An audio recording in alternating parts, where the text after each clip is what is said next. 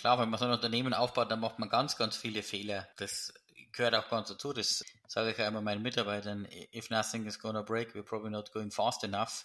Das heißt, wenn man einfach zu langsam sich bewegt, dann äh, macht man zwar weniger Fehler, aber man verliert oder nutzt auch viele Chancen nicht. Hallo und herzlich willkommen bei Bots and People, dem ersten deutschsprachigen Podcast zum Thema Process Automation. Wir sprechen mit Experten und spannenden Persönlichkeiten aus der Branche. In der heutigen Folge haben wir mit Bastian Nominacher gesprochen. Bastian ist Co-CEO des Unicorns Celonis. Celonis kennen sicher die meisten Hörer von euch. Das Unternehmen wurde in der letzten Finanzierungsrunde auf 2,5 Milliarden US-Dollar bewertet und ist somit das bedeutendste Unternehmen zum Thema Process Mining und einer der wertvollsten Softwareunternehmen Deutschlands. Wir sind stolz, dass wir mit Bastian sprechen konnten und haben einige spannende Einblicke erhalten. Bleibt dran, wenn ihr wissen wollt, warum sich die Mitarbeiter bei Celonis Celonauten nennen, wie Celonis seine Kunden konkret unterstützt und wie Bastian die Zukunft des Process Mining sieht. Wir haben außerdem ein wenig über die Gründungsphase von Celonis gesprochen, welche schwierigen Phasen Bastian als Gründer auch durchgemacht hat und was ihn täglich motiviert und auch was er anderen Gründern und potenziellen Gründern rät. Wenn du dich ganzheitlich zum Thema Automatisierung ausbilden möchtest, da gehört dann auch Process Mining, aber auch Themen wie Cloud Automation und RPA dazu, dann schau mal bei uns auf der Seite vorbei unter www.botsandpeople.com www.botsandpeople.com damit kannst du einen echten Value für dein Unternehmen und auch für deine Karriere erzeugen. Und jetzt erstmal viel Spaß bei der Folge mit Bastian. Hallo Bastian, schön, dass du bei uns bist. Erzähl uns doch einmal, wer du bist und was du genau machst. Ja, vielen Dank, dass ich heute bei euch hier sein kann im Podcast. Mein Name ist Bastian Nominach. Ich bin einer der drei Gründer von Celonis und äh, bin als Co-CEO für Celonis äh, tätig. Wir bei Celonis sind eines der schnellst wachsenden Technologieunternehmen weltweit und bieten eine AI-basierte Technologie an, die Unternehmen wirklich ermöglicht zu erkennen, wie ihre Geschäftsprozesse ablaufen, funktionieren. Das ist ein sogenanntes Execution Management System, mit dem wir wirklich ermöglichen, die beste Business Performance zu realisieren. Aus unserer Sicht habt ihr mit Celonis eins der wichtigsten Softwareunternehmen der letzten Jahre gegründet. Kannst du uns vielleicht noch mal mit zurücknehmen? Wie habt ihr begonnen und wie kam es überhaupt dazu, dass ihr Celonis gegründet habt? Ja, also das kam eigentlich ganz aus unserer Arbeit mit den Kunden. Martin, Alex und ich äh, haben uns an der TU München kennengelernt und waren da in äh, studentischen Beratungsprojekten tätig. Wir hatten ein Projekt beim Bayerischen Rundfunk, wo es darum ging, deren IT-Service-Management-Prozess zu verstehen und optimieren. Also wenn zum Beispiel ein Passwort zurückgesetzt werden muss, wenn der Drucker nicht richtig funktioniert. Und wir haben einfach gesehen, diese klassischen Methoden, mit denen man Geschäftsprozesse analysiert und optimiert, wie zum Beispiel Interviews, das was Consultants machen, Brown Paper Sessions, das funktioniert zwar, aber man erreicht eigentlich keine wirklich bahnbrechenden Verbesserungen. Aber all das, was da passiert, läuft eigentlich in IT-Systemen ab. Und das war eigentlich für uns der Startschuss. Wir wussten, dass es da die ersten akademischen Ansätze aus dem Bereich Process Mining vom Will van der Alts an der TU Eindhoven gab, haben das umgesetzt und es war beeindruckend. Schon bei dem allerersten Kundenprojekt könnten wir die durchschnittliche Lösungszeit, also wie lange die brauchen, um ein Ticket zu bearbeiten, von fünf Tagen auf eins reduzieren. Und dann war uns klar, gibt so viele Unternehmen, die haben wirklich eine Aspiration, wo die arbeiten wollen, einen Zielwert oder einen Zielzustand. Die Realität weicht aber stark davon ab. Und die brauchen eine Technologie, um diese Execution Gaps zu verstehen und auch zu schließen. Und das ist das genau das, was wir bei Celonis machen. Seit damals dann sind wir bei mir in der Wohnung zu dritt gestartet und sind mittlerweile stolz darauf, dass in 20 Industrien viele der größten äh, Unternehmen der Welt, wenn wir heute in die Fortune 3000 sehen, als, als Celonis-Kunden aktiv sind und das ja tief in ihre Geschäftsprozesse integriert haben. Ja, stark. Vielleicht nochmal auf einer persönlichen Ebene. Was ist deine größte Passion? Was mich wirklich antreibt, ist, ich baue gern Dinge auf. Gerade mit Salon ist das eine ganz tolle Möglichkeit. Da gibt es so viele Dinge, die internationale Expansion, technologisches voranzutreiben. Wir schaffen ja wirklich eine neue Kategorie von Software. Und da gibt ständig neue Herausforderungen. Es macht natürlich auch Spaß, mit den vielen Talenten, die wir haben, den vielen Zellonauten, da weltweit zusammenzuarbeiten. Wie kam es eigentlich zu dem Namen Zellonauten? Ist das so nebenbei entstanden? Ich weiß es gar nicht genau. Also der Name Zelos, äh, Zelonis leitet sich ab von dem griechischen Gott Zelos, das Streben nach wirklich der Perfektion, dem besten Outcome. Und der Zellonaut ist dann einfach eine Version, die wir gewählt haben. Wir haben eine starke Identifizierung, äh, Identifikation als Zellonauten und dann auf einmal gab es den Zellonaut. Ich weiß selbst gar nicht. Irgendwann war er da. ja, cool. Celonis ist ja sicher dein Hauptprojekt. Wenn man da jetzt nochmal so ein bisschen granularer drauf schaut, in diesem Kosmos oder vielleicht auch daneben, was sind aktuell deine Lieblingsprojekte? Also wo geht diese Passion, Dinge zu bauen, gerade hin? Ähm, da gibt es natürlich ganz viele Dinge. Das ist natürlich schön in so einem Hypergrowth-Umfeld. Da gibt es einerseits natürlich unsere internationale Expansion ist toll, da mit Kunden in den verschiedensten Ländern zusammenzuarbeiten. Hatte gestern zum Beispiel ein Telefonat mit einem neuen Kunden in Japan, ein großes Telekommunikationsunternehmen, aber gleichzeitig auch ja, einfach diese technologische Innovation, die wir ständig vorantreiben, gerade unser Execution Management System, das jetzt ja die sechste Generation von Celonis, jeden Tag eigentlich das, was machbar ist, ein kleines Stück nach vorne zu schieben und das mit voranzutreiben. Deshalb, ich würde sagen, ich habe nicht das eine Lieblingsprojekt, sondern es sind natürlich einerseits die Arbeit mit den Kunden, wirklich ja, nachvoll oder signifikante Verbesserungen für die zu erzielen. Zum Beispiel arbeite ich gerade mit einem großen Einzelhändler zusammen, die es geschafft haben, damit ihr Working Capital massiv zu optimieren, einfach gerade in der Covid-Situation viel schneller und äh, besser die Waren im Laden verfügbar zu haben und damit natürlich auch zusätzliche Ressourcen im Einsatz zu haben. Oder ein großer Online-Händler, der es einfach damit schafft, viel schneller seine Waren im Shop zu haben und dann auch zu liefern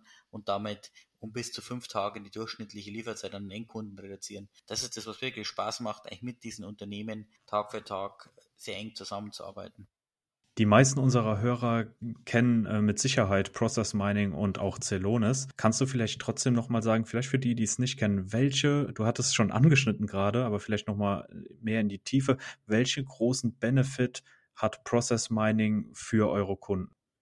Also Process Mining funktioniert so, dass man die Datenspuren aus den IT-Systemen, sei das zum Beispiel ein ERP-System wie SAP oder ein cloud-basiertes CM-System wie Salesforce, konnektiert, diese Datenspuren dann mit Machine Learning-Verfahren auswertet und dann eine vollständige Visualisierung bekommt, wie die Geschäftsprozesse ablaufen und dann genau diese Execution Gaps zu visualisieren, also wo arbeite ich nicht so, wie ich mir das eigentlich vorstelle und dann schlägt die Lösung auch proaktiv Ansätze vor, wie man diese Probleme angehen kann, wie man sie lösen kann und hilft auch wirklich in der konkreten Umsetzung in den jeweiligen Systemen, um die Probleme zu identifizieren. Wie funktioniert das technisch? Indem man einfach wirklich auf den Live-Daten arbeitet, die entsprechenden Algorithmen und Vergleichsdaten, die wir da in unserer Cloud auch haben, zum Einsatz zu bekommen.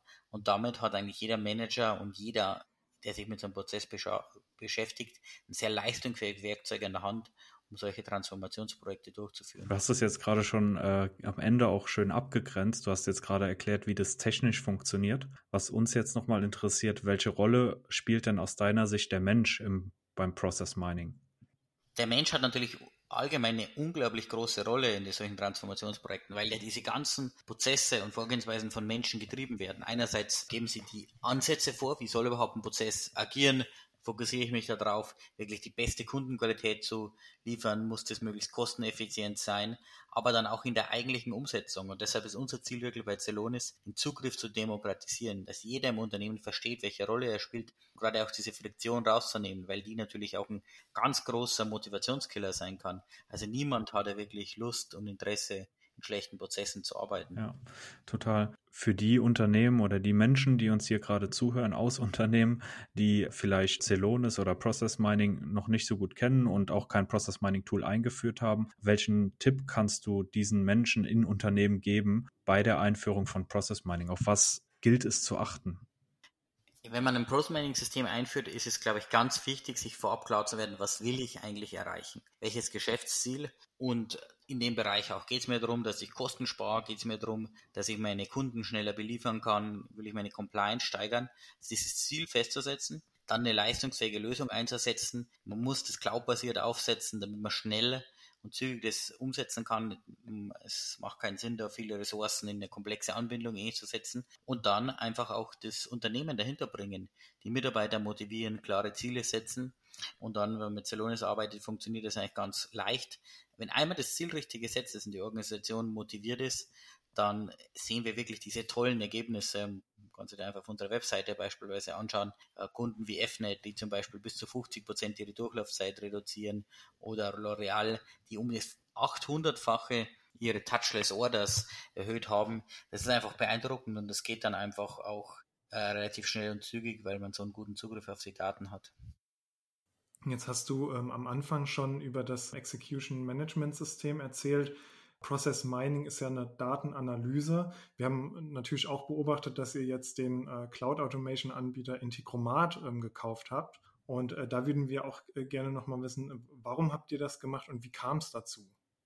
Also Integromat ist wirklich eine beeindruckende Firma und wir kannten das Team schon eine lange Zeit und haben uns da eng ausgetauscht. Was Integromat macht, ist wirklich, ja, sie nennen sich selbst der Glue of the Internet, diese verschiedensten äh, Systeme miteinander zu verbinden, zu integrieren und auch die Abläufe zu entsprechend zu automatisieren. Warum wir uns mit Integromat zusammengetan haben, ist, weil wir einfach beeindruckt waren von der Arbeit des Teams und weil wir einfach sehen, dass wir unseren Kunden gemeinsam damit nochmal ein viel, viel besseres ja, Möglichkeit geben, diese, diese gebundene Execution Capacity, dass diese Probleme, die in den, den ja, komplexen und rigiden Systemen der Kunden sind, intelligent zu verstehen und automatisieren. Und das gerade über hunderte verschiedenen Systemen. Und ähm, man sieht ja quasi, wenn man sich unser Execution Management System anschaut, wir haben unsere Process Mining Engine und wir haben unsere Automation Engine. Und Integromat wird das Ganze entsprechend verstärken und mit einem sehr, sehr einfachen intuitiven User Interface und einer sehr leistungsfähigen Backend Engine einfach unseren Kunden ermöglichen, diese Execution Gaps sehr schnell dann auch zu schließen und ohne viel technisches Know-how oder ohne komplexe Deployments, ohne jetzt hier on-premise entsprechende Screenscraping-Technologien oder ähnliches aufzusetzen, einfach mit einer einfachen und leichten Umsetzung, wie man das heute cloud-basiert auch macht. Was ist eure große Vision für die Zukunft? Unsere Vision ist wirklich, wir wollen all unseren Kunden ermöglichen, diese Execution Capacity zu maximieren. Prozesse sind der Kern einer jeden ja, Kundeninteraktion, einer jeden Tätigkeit eigentlich des Unternehmens. Und mit Celonis ist einfach ein Werkzeug zu schaffen, das inhärent sicherstellt, dass man da optimal arbeiten kann. Jetzt ist der, der Weg von Celonis ist, äh, ist sehr, sehr erfolgreich. Und klar, man, man schaut da jetzt heute drauf und, und es ist alles sehr erfolgreich, aber bestimmt war der Weg nicht immer so eben. Deswegen mal die Frage, was sind denn vielleicht auch Fehler, die euch unterlaufen sind und wo war es mal ein bisschen holpriger? Klar, wenn man so ein Unternehmen aufbaut, dann macht man ganz, ganz viele Fehler. Das gehört auch ganz dazu. Das sage ich ja immer meinen Mitarbeitern. If nothing is gonna break, we're probably not going fast enough. Das heißt, wenn man einfach zu langsam sich bewegt, dann äh, macht man so weniger Fehler, aber man verliert er oder nutzt auch viele Chancen nicht. Und da gibt es viele Beispiele. Wir haben zum Beispiel am Anfang, glaube ich, uns nicht so stark mit dem Thema Marketing beschäftigt, wie wir das auch wirklich den Kunden näher bringen, wie wir das mit kommunizieren. Wir waren da sehr stark wirklich auf unsere Technologie fokussiert. Dann, ähm, wenn ich das nochmal machen würde, würde ich noch viel eher wirklich die ganze Power der Cloud nutzen. Das ist so leistungsfähig, das aufzusetzen. Der Kunde hat so attraktive Total Cost of Ownership und ein Betriebsmodell, das noch eher mit zu nutzen. Aber das lernt man natürlich auch über Zeit und das Schöne ist auch, die Technologie entwickelt sich weiter. Wir sind in 2011 gestartet, da gab es natürlich technologisch noch ganz andere Möglichkeiten, als wir sie heute haben, mit zum Beispiel der unglaublich breiten Verbreitung und der Leistungsfähigkeit der Hyperscaler. Wen seht ihr aus eurer Sicht eigentlich als Konkurrenten in dem Bereich, in dem ihr unterwegs seid, weil ihr euch ja auch schon über das Process Mining hinaus aufstellt und werdet praktisch immer breiter in der Anwendungsfront, was ein Kunde mit eurem Tool machen kann. Also vollkommen richtig. In dem Pros Mining Markt haben wir wirklich die Kategorie erschaffen und sind der absolute Marktführer, auch wenn man sich jetzt mal die Analysten anschaut, was Firmen wie Gartner, Forrester oder HFS äh, geben. Die wichtigste oder der, der, der größte Wettbewerber, den wir immer noch haben, ist eigentlich No Decision oder klassische Substitutionstechnologien zu verwenden, sei es jetzt beispielsweise ein Consulting-Projekt zu machen oder das mit dem Bordmittel des Systems. Aber es gibt natürlich immer mehr Aufmerksamkeit und Wettbewerb in dem Bereich, was auch gut ist, weil man kann nur eine Kategorie erschaffen, wenn es andere Player gibt. Zum Beispiel Fluxicon macht da sehr viel im Bereich, sind ja akademisch auch sehr, sehr stark anerkannt. Oder in Deutschland zum Beispiel Lana Labs als ein Unternehmen. Das sind äh, Anbieter, die sich vor allem dann auf das Single-User-Segment oder die einfachen Anwendungsfälle entsprechend fokussieren, weil wir wirklich Unternehmen ab ein paar hundert Mitarbeitern und dann bis zu den größten Unternehmen weltweit entsprechend bedienen, die natürlich auch diese Leistungsfähigkeit, Sicherheit und auch einen Ansatz, der über das klassische Process Discovery hinausgeht, entsprechend benötigen. Verstehe. Jetzt sind wir, äh, wir machen ja nicht nur den Podcast, sondern sind selbst auch ein junges Unternehmen, Anfang 2020 gegründet. Und ähm, jetzt interessiert uns natürlich auch dahingehend äh, deine Perspektive. Und äh, das ist sicherlich für unsere Zuhörer auch interessant, wie der Weg von Celonis von der Uni bis heute abgelaufen ist. Also du hast zum Beispiel gesagt, ihr seid als Gründerteam, habt ihr euch an der Uni kennengelernt. Ja, genau. Martin, Alex und ich haben alle in der TU München studiert, haben uns aber bei der Studentischen Unternehmensberatung Academy ganz alt kennengelernt, da wir alle leicht unterschiedliche Studiengänge studiert haben. Alex Mathematik, Martin Informatik, ich eine Mischung aus Wirtschaftsinformatik und Finanzmathematik, das nennt sich Finance and Information Management. Und da sind wir dann gestartet. Und was war das so? Also für mich fühlt es sich so an, oder wie du das erzählst, ähm, dass ihr, ihr seid praktisch direkt von der Uni heraus gestartet und habt eure Firma gegründet. Wie war das? Also wie war es direkt nach der Uni, indem man ja erstmal so vom Mindset her ähm, sagt man, ich muss jetzt ein bisschen Berufserfahrung sammeln und ihr habt praktisch den, direkt, direkt den Sprung gewagt in diese, in, in das Unternehmertum. Ich glaube, das war eigentlich gut. Wir hatten die Passion und ähm, man hat natürlich dann auch eine gute Ausgangslage, man hat eine entsprechende Ausbildung. Man weiß, glaube ich, noch gar nicht alles, was nicht gehen kann. Und vor allem hat man natürlich auch den Vorteil, man hat noch weniger auch, also gerade wenn man jetzt natürlich auch eine Familie hat, wenn man sich ja schon einen gewissen Lebensstandard aufgebaut hat, wenn man die ersten Jahre das gebootstrapped, da braucht man noch relativ wenig finanzielle Mittel und kann sich wirklich voll auf das Thema fokussieren. Für uns war das eigentlich nie ein Thema, über, über das wir intensiv nachgedacht haben. Wir hatten einfach gesehen, was das für unsere Kunden ja für eine tolle Ergebnisse bringt und wie begeistert, begeistert die sind. Und dann war das ein Rush. Kann man erinnern, jeden Tag haben wir daran gearbeitet, die Software weiterentwickelt, waren unterwegs bei Kunden. Ja, war eine tolle Zeit und da war keine Überlegung, wie, wie sich das jetzt anfühlt, sondern ging es einfach immer nur darum, wie, wie machen wir das besser, wie schaffen wir noch bessere Ergebnisse, wie schaffen wir größere Datenmengen, wie können wir das jetzt umsetzen.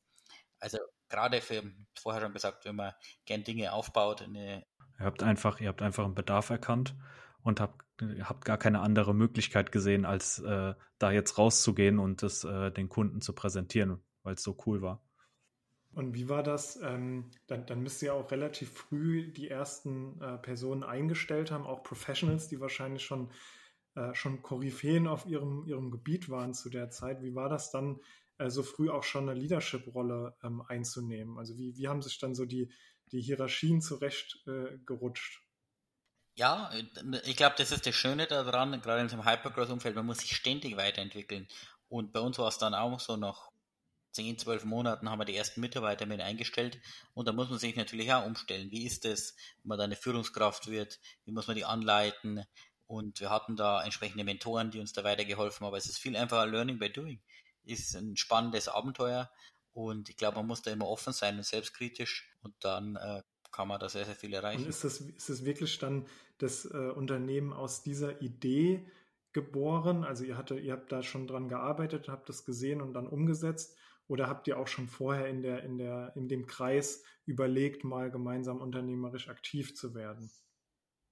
Nein, wir hatten eigentlich nie das Ziel, wirklich unternehmerisch aktiv zu werden. Wir waren wirklich eigentlich von der Begeisterung unserer Kunden so überzeugt, overwhelmed, würde man auf Englisch sagen, überwältigt. Ähm, und dann ging's los. Aber wir hatten alle drei schon Jobangebote ähm, und waren eigentlich darauf ausgerichtet, auch bei tollen Firmen, Martin zum Beispiel bei Google, ich im Beratungsbereich und ähm, auch, auch Alex wirklich spannende Themen. Und in letzter Minute kam das dann rein, aber es, es war uns einfach klar, das ist so eine spannende Technologie und da müssen wir jetzt das Eisen schmieden, solange es heiß ist. Sehr cool. Du hast jetzt gesagt, ihr habt die ersten Jahre auch gebootstrapped. Ähm, ab wann war euch denn klar, ähm, dass ihr ein Investment benötigt, um jetzt diese Hypergrowth-Welle äh, weiter, weiter reiten zu können, sozusagen, und da nicht abgehängt zu werden?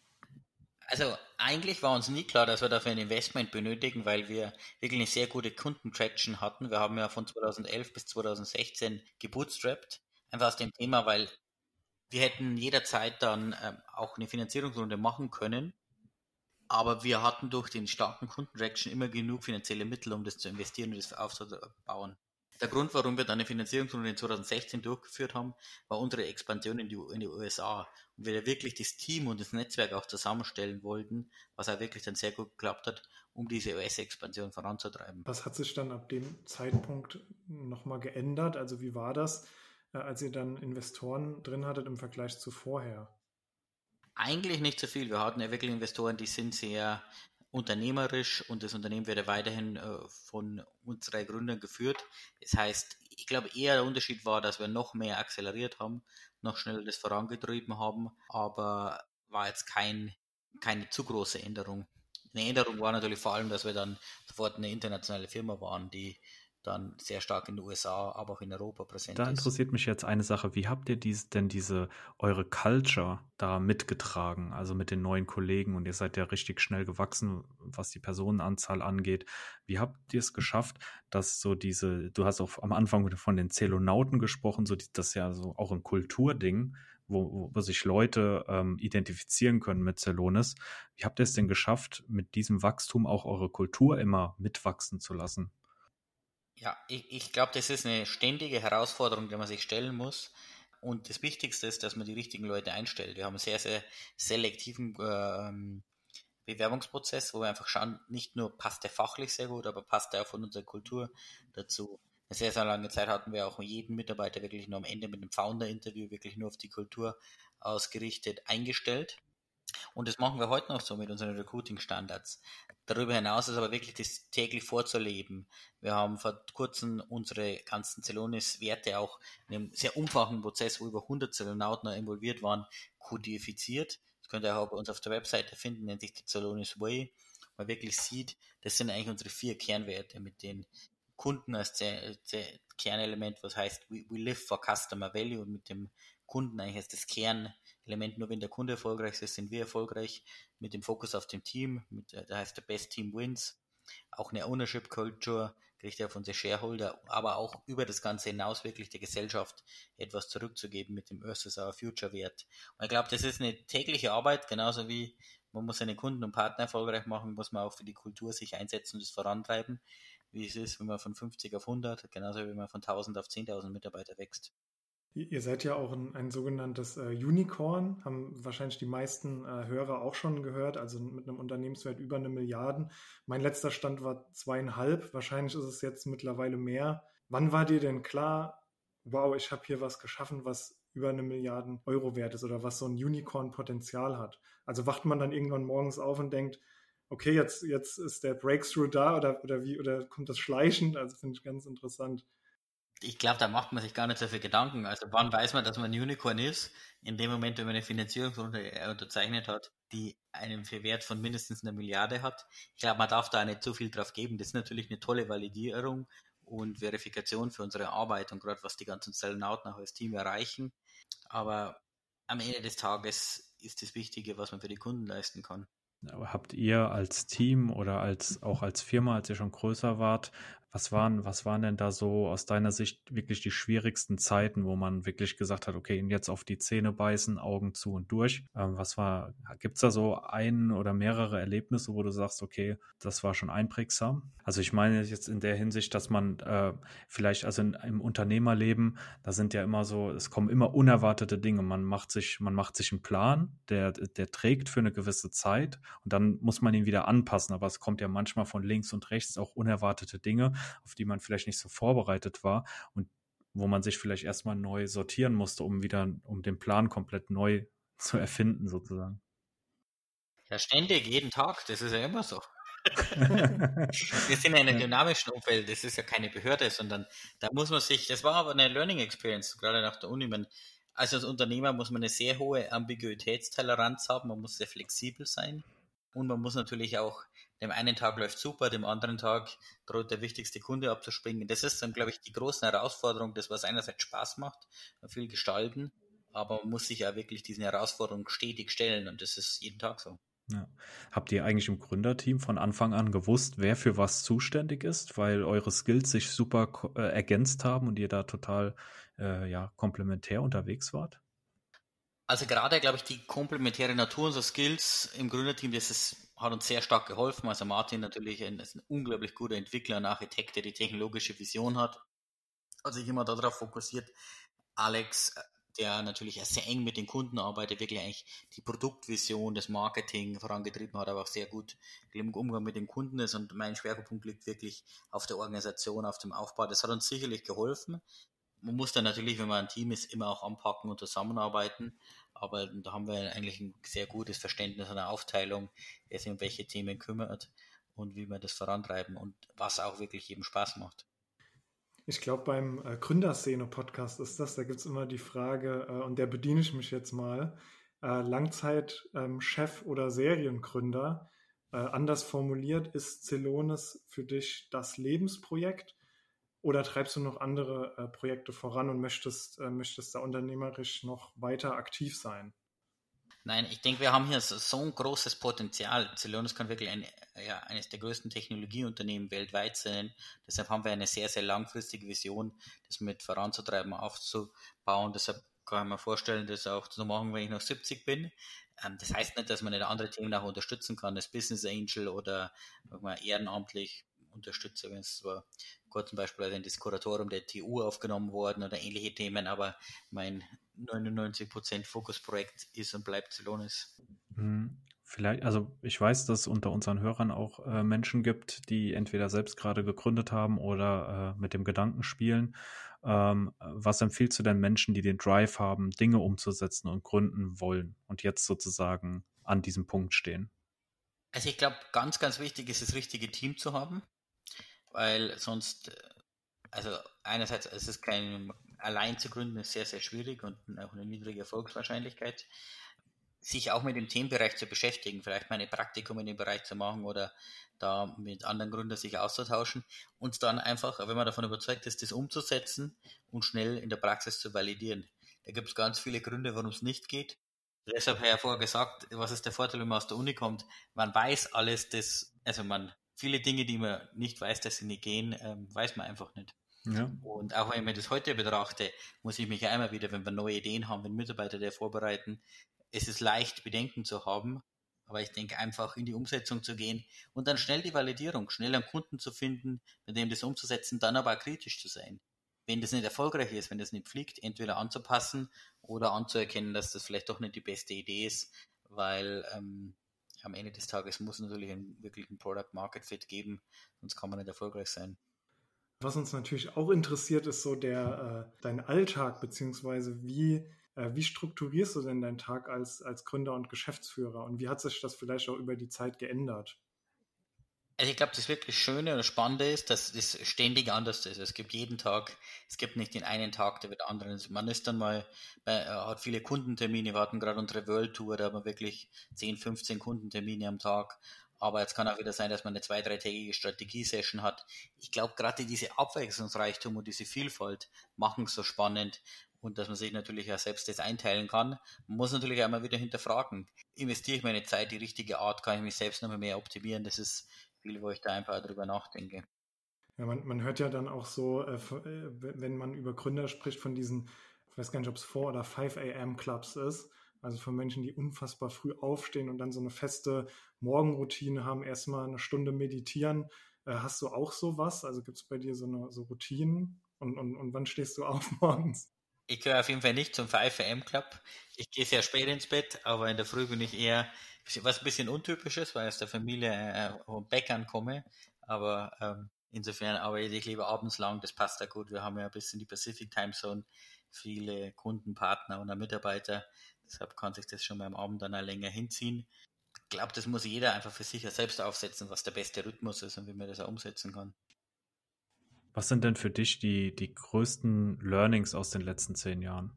Das ist eine schwierige Frage. Ich glaube, dass man nichts kein Nein akzeptieren sollte, sondern dass man eigentlich immer kreativ eine Lösung finden kann, auch wenn es jetzt heißt, das geht technisch nicht, das ist vielleicht nicht umsetzbar, den Kunden können wir nicht gewinnen.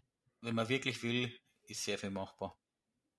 Gibt es etwas, was du im, im Nachhinein anders machen würdest? Viele Dinge, die man natürlich gelernt hat. Das ist natürlich, wenn man was zum ersten Mal macht.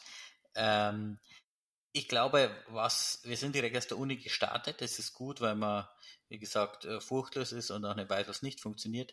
Es fehlt aber natürlich am Anfang ein bisschen die Erfahrung, die wir dann erst später lernen mussten. Wenn ich es nochmal machen würde, würde ich vielleicht versuchen, ein, zwei Praktika in dem relevanten Bereich zu machen. Das geht schnell, drei bis sechs Monate, aber man kann in kurzer Zeit wirklich da sich auch nochmal im Branchen auftanken. Das würde ich wahrscheinlich ein bisschen anders mhm. machen. Dann wärst du vielleicht wegrekrutet worden, irgendwie zu, zu einem Big Four. Das glaube ich nicht. Man muss natürlich vorher schon seine Ziele klar haben, aber es hilft natürlich wirklich auch, die Branchen zu verstehen, gerade wenn man jetzt im Themenbereich gründen will.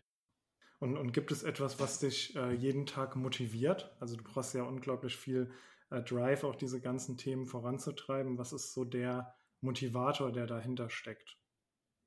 Also was mich eigentlich wirklich motiviert, sind zwei Sachen. Eigentlich das Tolle wirklich, was wir aufbauen können mit den ganzen Zellonauten, zu sehen, wie wir Mitarbeiter einstellen, wie sich die entwickeln, was die dann eine Verantwortung übernehmen, wenn jemand startet und dann nach zwei, drei Jahren wirklich einen ganzen Bereich oder Division leitet oder technisch ganz neues Feature entwickelt hat und zum anderen das extrem positive Feedback unserer Kunden.